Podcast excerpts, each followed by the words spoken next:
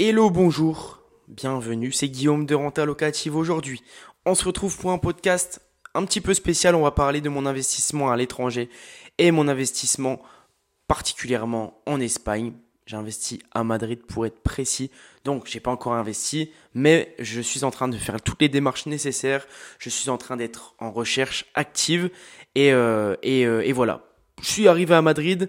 Euh, pourquoi Madrid? J'ai choisi un petit peu Madrid parce que euh, parce que l'année dernière euh, on était en confinement en janvier, février, mars, ouais c'est ça, euh, jusqu'à avril, mai, juin. On était en confinement, couvre-feu, on était un petit peu baladé partout et moi j'en ai eu un petit peu marre. Donc euh, j'ai un ami qui habite là-bas, sur place à Madrid, donc je me suis dit est-ce que tout est ouvert là-bas? Ouais, tout est ouvert. Il m'a dit, donc je me suis dit allez c'est parti. On est parti avec deux amis.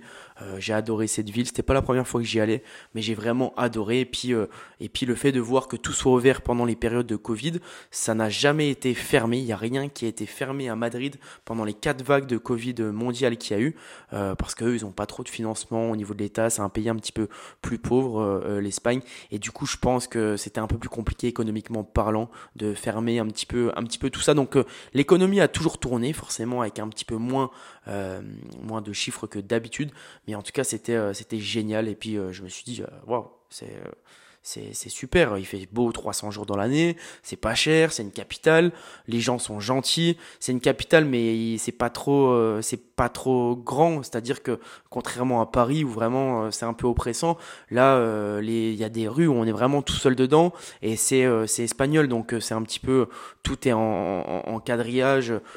toutes les rues, si tu tournes tout le temps à droite, à droite tu reviens sur tes sur tes pas. Donc euh, donc c'est cool, il y a une bonne énergie, j'avais bien euh, j'avais bien aimé donc j'y suis allé avec mes amis pendant une semaine, je suis retourné deux trois semaines tout seul, j'y suis retourné euh, quatre cinq fois comme ça l'année dernière. Donc j'arrivais à travailler sur l'ordi, j'arrivais à faire tout ça donc j'ai vraiment vraiment aimé le, la ville. Et, euh, et, le fait qu'on ne soit pas embêté avec euh, le confinement, avec le fait que ça soit proche de la France, que l'avion soit pas cher pour y aller et pour revenir, euh, puis que la langue, l'espagnol, c'est, quand même facile à, à comprendre si on s'y met un petit peu. Euh, donc voilà, tous les, tous les événements-là, tous les facteurs-là ont fait que je me suis dit, bah écoute, je, je vais commencer à m'intéresser à Madrid parce que, parce que ça a l'air d'être sympa. Et en plus, j'avais un ami d'enfance qui est sur place. Ça fait, il est parti a 9 ans en Erasmus et, euh, et puis il a adoré la ville, donc il a décidé de s'y installer. Il a rencontré sa future femme euh, maintenant, sa future, sa future femme. Il est actuellement avec et il va se marier avec elle euh, d'ici quelques mois. Donc, euh, donc c'est super. Et lui, il connaît tout. Hein. Il a, il s'est créé un réseau là-bas. Il est dans l'événementiel, donc il connaît pas mal de monde. Et, euh, et voilà, on échange beaucoup. Donc ça m'a rassuré sur, euh, sur la ville et, euh, et je lui ai demandé pas mal de conseils. Donc, j'ai dû faire forcément une étude de marché. Comment ça s'est passé? Dans un premier temps, il y a plusieurs questions qui sont arrivées à moi euh, parce que je me suis dit, bah écoute, il y a, a peut-être un truc à faire. J'ai vu que les, locations, les locations courte durée étaient assez chères. Donc on était à 100, 120 euros la nuit pour des studios. Euh, c'est assez cher. J'ai vu que les étudiants, j'étais sur le groupe Les Français à Madrid, je voyais que les étudiants, bah voilà, ils, payaient des loyers à 7 800 euros par mois, 900 euros par mois, qui n'étaient pas au centre de Madrid. Donc je me suis dit, ouais, c'est quand même euh, assez cher. Bon, c'est une capitale, j'étais pas tant étonné que ça. Et, euh, j'ai vu que tous les Airbnb, tous les locations courte durée étaient souvent loués. Parce que dès que je voulais en réserver un, il était pris dans les 10 prochains jours. Euh, tous ceux de qualité étaient souvent pris. Mais j'ai vu une chose, j'ai commencé à m'intéresser. Quand je passais dans les rues, je regardais les, annonces d'agences immobilières et j'ai vu que c'était euh, pas si élevé que ça le prix. Pour des F3 euh, avec un produit euh, bien mais pas exceptionnel, c'est-à-dire qui était quand même, on pouvait vivre dedans. en plein centre de Madrid, on était à 170 000 euros pour des 50 mètres carrés avec deux chambres. Je me suis dit, bah attends, on a une capitale ou on est on est à plein fin là juste à côté.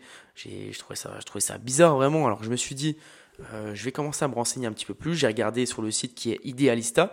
J'ai commencé à regarder un petit peu tous les biens qui se vendaient. D'ailleurs, je vous remercie parce que certains d'entre vous m'ont donné des astuces euh, pour des sites pour trouver un petit peu euh, tous les biens référés, référencés en Espagne. Donc, je vous remercie sur Instagram, c'est top vraiment.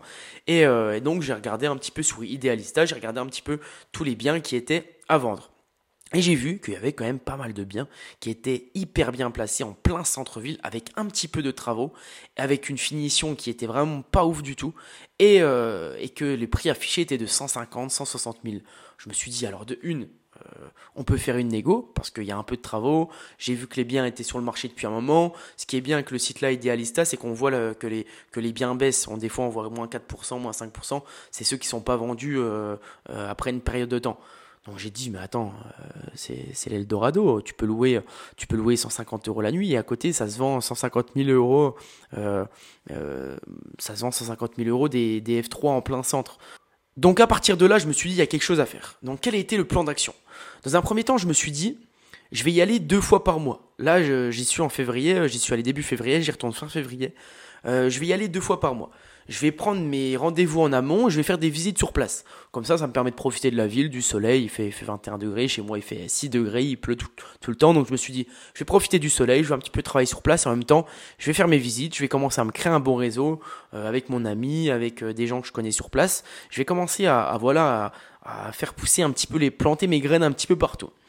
Euh, et, en fait, j'ai rencontré quelqu'un qui s'occupe euh, qui s'occupe de mes recherches de biens euh, sur place. Donc cette personne, elle me file, elle, elle, va chercher des, des, appartements avec un peu de travaux, elle me les filme selon les conditions que j'ai demandées. Donc dans un quartier qui s'appelle Lavapiés, en plein centre de Madrid, à 10 minutes de la Puerta del Sol à pied. Donc c'est vraiment proche de tout. Et je lui ai demandé qu'elle me filme tout ça et que si ça me plaît, bah moi je viens, on fait une visite et puis et puis voilà. Et le but c'est une fois trouvé, je vais faire une offre euh, je vais entamer toutes les démarches nécessaires. Là, j'ai commencé. Je fais une offre et puis suite à ça, euh, je vais, euh, je vais, je vais, faire un petit plan d'action. Donc le but clairement, c'est une fois que j'ai trouvé ce bien, c'est de vivre quelques mois par an à Madrid dans cet appartement que je vais rénover et qui soit vraiment à mon goût pour que je me sente bien dedans parce qu'actuellement j'ai un bon confort de vie je suis dans une grande maison tout seul donc j'ai pas forcément envie de perdre en confort de vie ça me dérange pas de perdre en mètre carré mais j'ai pas vraiment envie de me retrouver euh, dans un studio euh, trop serré et de pas être pas être trop heureux dedans. Parce que surtout que je veux vivre je veux vivre dedans je veux travailler un peu chez moi. Donc j'ai pas envie de de trop voilà de de trop négliger ces facteurs là donc une fois que je trouve le bien et que je le rénove je vivrai 5 à 6 mois dans l'année. Donc je vivrai par exemple fin octobre novembre décembre janvier février. Mars je vivrai dans euh, mars, peut-être même avril, dans, euh, dans cet appartement-là, à, Madrid. Et le reste, je le louerai en Airbnb, en location courte durée, euh, la moitié de l'année. Donc, comment ça se passerait? Les chiffres concrètement Comment je vais faire mon financement Etc. Donc, je vais essayer de faire mon financement en France. J'en ai un petit peu parlé à ma banquière pour qu'elle me donne un petit peu les démarches nécessaires à suivre pour que je puisse avancer avec elle sur le projet. Et j'ai cru entendre dire de sa part que ça serait à peu près 20% d'apport du projet. Donc si j'emprunte 180, 190 000, je devrais mettre environ 35, 40 000 euros d'apport dans, dans ce projet. Euh, mais elle m'a aussi dit que c'était un petit peu à la tête du client. Voilà, c'est juste parce que c'est un petit peu un petit peu dur comme démarche pour euh, les conseillers en, banque. Donc c'est un petit peu plus compliqué à monter comme dossier. Ça passe en hypothèque, etc. Donc c'est un peu plus compliqué parce que c'est un investissement à l'étranger. Donc on va essayer de peaufiner ça ensemble pour avoir le moins d'apport possible. Et si je peux ne pas en avoir, bah c'est nickel. Euh, encore un financement à 110%, ça serait excellent. Euh, cet achat-là, ce sera un achat plutôt patrimonial parce que je vais pas chercher vraiment la renta. Et pourtant, je vais être rentable. Comment? C'est-à-dire que si je prends un F3, je vais louer environ 150 euros la nuit minimum si le truc est pas trop beau et, je le je le louerai dans tous les cas. Mais si je fais un truc un peu mieux, je vais le louer beaucoup plus cher. Maintenant, je préfère partir sur une base toujours base. J'aime bien le faire dans tous mes calculs. Et si je le loue 15 euh, jours par mois, ce qui est totalement faisable, je vais avoir environ 2250 euros de revenus si j'emprunte 160, 70 000 euros, j'aurai un crédit de 700 euros, 750 euros par mois, plus mes frais de ménage, plus euh, ce que me prendra Airbnb, plus si mon ami gère sur place quand je suis pas là, ça serait une, opération qui sera un petit peu rentable. Je réussirai à dégager 3, 400, peut-être 500 euros de cash flow, euh, ou être à l'équilibre au pire des cas. Et euh, je dépenserai pas d'argent, j'aurai un bien qui s'autofinancera à Madrid à l'étranger. Et je gagnerai même sûrement de l'argent dessus même si c'est pas forcément le but initial. Mais si on peut toujours faire un petit peu euh, de business dessus ça peut être super sympa. Donc ça sera un achat plaisir en fait hein, parce que je sais que si je le revends je le revends beaucoup plus cher. Vu que je vais faire un, beau produit comme ici j'ai l'habitude de faire je vais le rénover à mon goût. Je vais faire un beau truc pour que ça soit vraiment adapté aux cibles lors de la revente. Et, ça sera un achat plaisir. En plus Ce qui est cool, c'est que mon pote va bien m'aider parce qu'il est sur place. Lui, il est, il est bilingue complètement. Il a un réseau. Il, il travaille dans l'événementiel. Donc, euh, le mec là, il, sait un petit peu euh, tout ce qui se passe. Il connaît des gens pour les travaux. Il connaît des gens euh, en agence immobilière. Il a déjà acheté un bien là-bas. Donc ça, c'est cool. Il est pas trop dans l'investissement, lui. Mais pourquoi pas faire des investissements avec lui plus tard? Le motiver un petit peu à faire tout ça si celui-ci se passe bien. Et euh, je voulais souligner l'importance d'avoir quelqu'un sur place quand vous investissez à l'étranger ou même ailleurs. Par exemple, si aujourd'hui vous habitez à Paris ou dans une, dans une grande ville et que le prix est un petit peu saturé là où vous voulez investir, bah c'est vrai que c'est bien de, si vous, si vous voulez investir à 3-4 heures de chez vous, c'est pas trop mal euh, d'avoir quelqu'un sur place, une connaissance que vous connaissez, bah forcément vous la connaissez la connaissance, mais quelqu'un que vous avez avec qui vous avez une bonne entente, qui a déjà investi sur place, ça vous permettra d'échanger avec cette personne et d'avoir deux trois bons tuyaux pour ne pas euh, ne pas trop se planter. OK? Donc si vous avez envie de suivre l'aventure, ça va se passer sur Instagram, par mail également. J'essaierai d'en parler dans le, podcast, de temps en temps, mais de pas trop vous, embêter avec ça. Euh, et puis si, ça vous intéresse, bah, vous m'envoyez un petit message sur Instagram en me, disant que vous suivez euh, le projet. Puis je vous tiendrai au courant. Je vous montrerai le processus d'achat, je vous parlerai du financement. Je vous tiens au courant de tout ça. Donc je vous invite à vous abonner à Instagram. Je vous invite aussi à vous abonner euh, à ma newsletter. Je vous mets un petit lien dans la description.